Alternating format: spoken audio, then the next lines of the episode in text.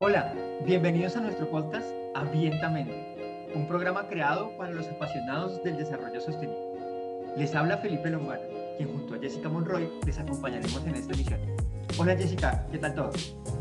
Hola Felipe, hola estimados oyentes. Realmente muy emocionada con el primer episodio de nuestra primera temporada. Hemos planificado 12 episodios para compartir con nuestros oyentes acerca de los paisajes amazónicos. Felipe, ¿qué tal si empezamos? A la manigua.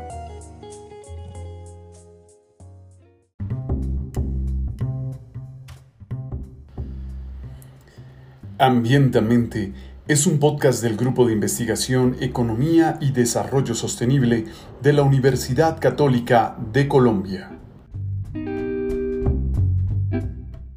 En este episodio hablaremos sobre la deforestación y la fragmentación de los bosques, su importancia y causas. Para esto, hemos invitado a la joven investigadora Erika Chavarría y al profesor Hernán Felipe Trujillo.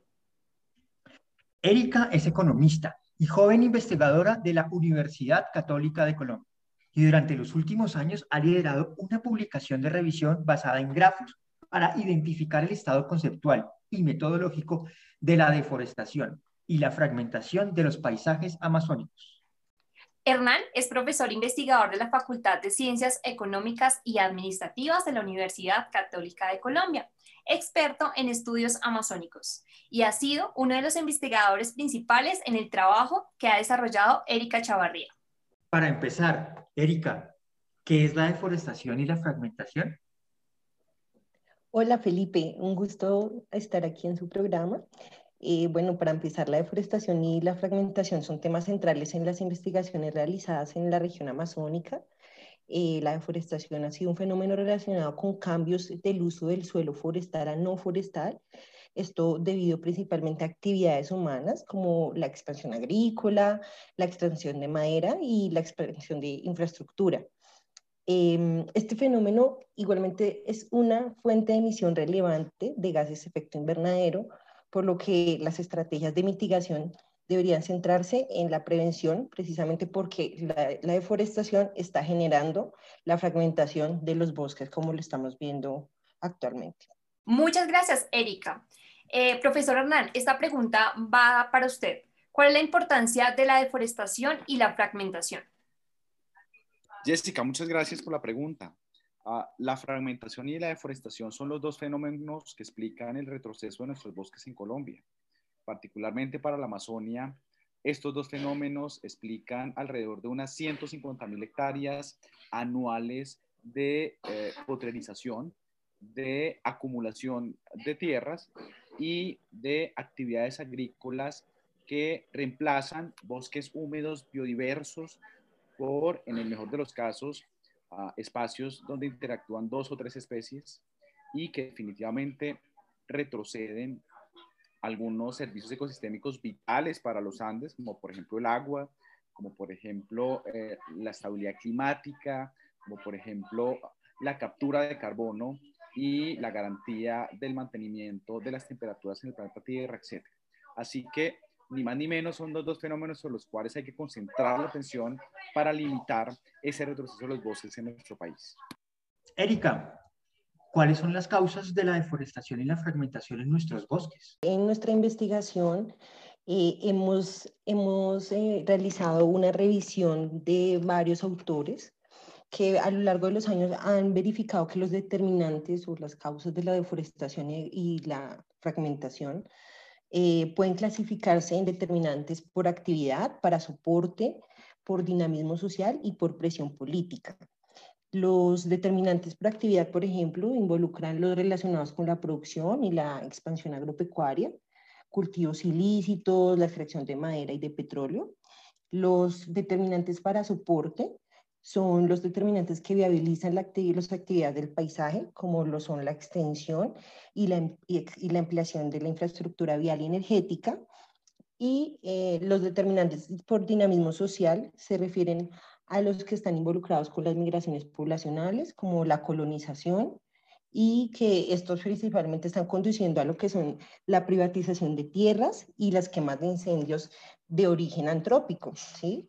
Ya finalmente los determinantes por presión política estamos viendo que aparecen por la presión derivada de lo que es la modernidad y la globalización económica y pues que estos finalmente también están reforzando eh, e incentivando a los demás determinantes a, que, pues, que les están dando mucha mayor fuerza.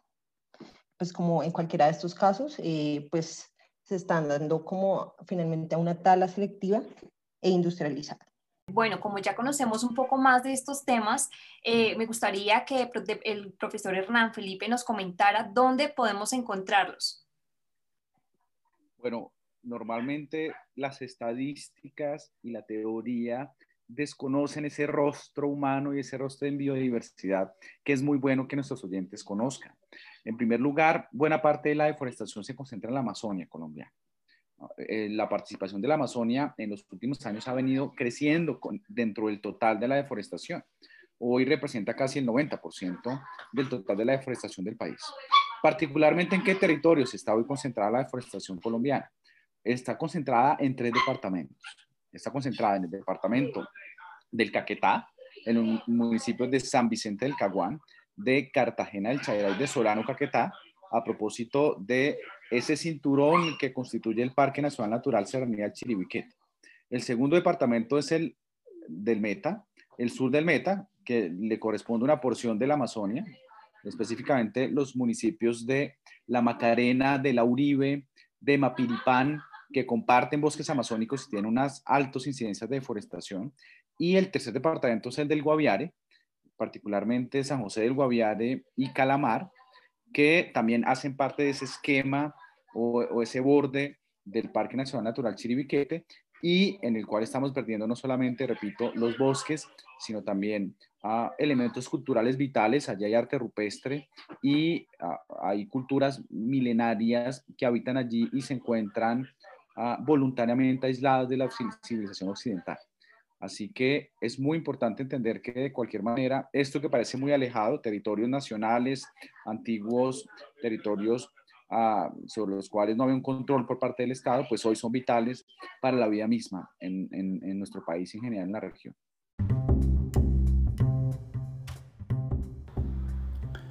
Para terminar este episodio como conviene, compartamos algunas conclusiones. Modo de conclusión, Hernán, podemos decir que este retroceso de los bosques y esta desconexión con las eh, fuentes eh, hídricas entre la Amazonía y los Andes se concentra principalmente en el Caquetá, el sur del Meta y el Guaviare. Correcto.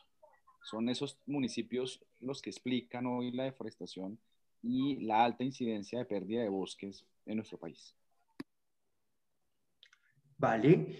Y la actividad humana eh, siempre se nos ha presentado eh, principalmente en razón a los cultivos ilícitos, pero dado de lo que escuchamos, nos amplían el espectro y nos hablan de, de actividades extractivas, de expansiones de infraestructura, de los efectos de la globalización y el desarrollo económico, eh, porque estos elementos han estado, al parecer, ocultos.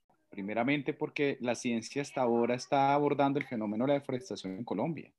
Y en la medida en que haya más información y haya más evidencia, claramente se completa ese rompecabezas que teníamos totalmente olvidado en nuestro país. Pero además, eh, buena parte de esos determinantes también, detrás de ellos hay intereses políticos, económicos, que por supuesto están en juego y que eh, no eh, permiten una adecuada interpretación, sobre todo por parte de eh, sobre todo cuando se construyen políticas públicas.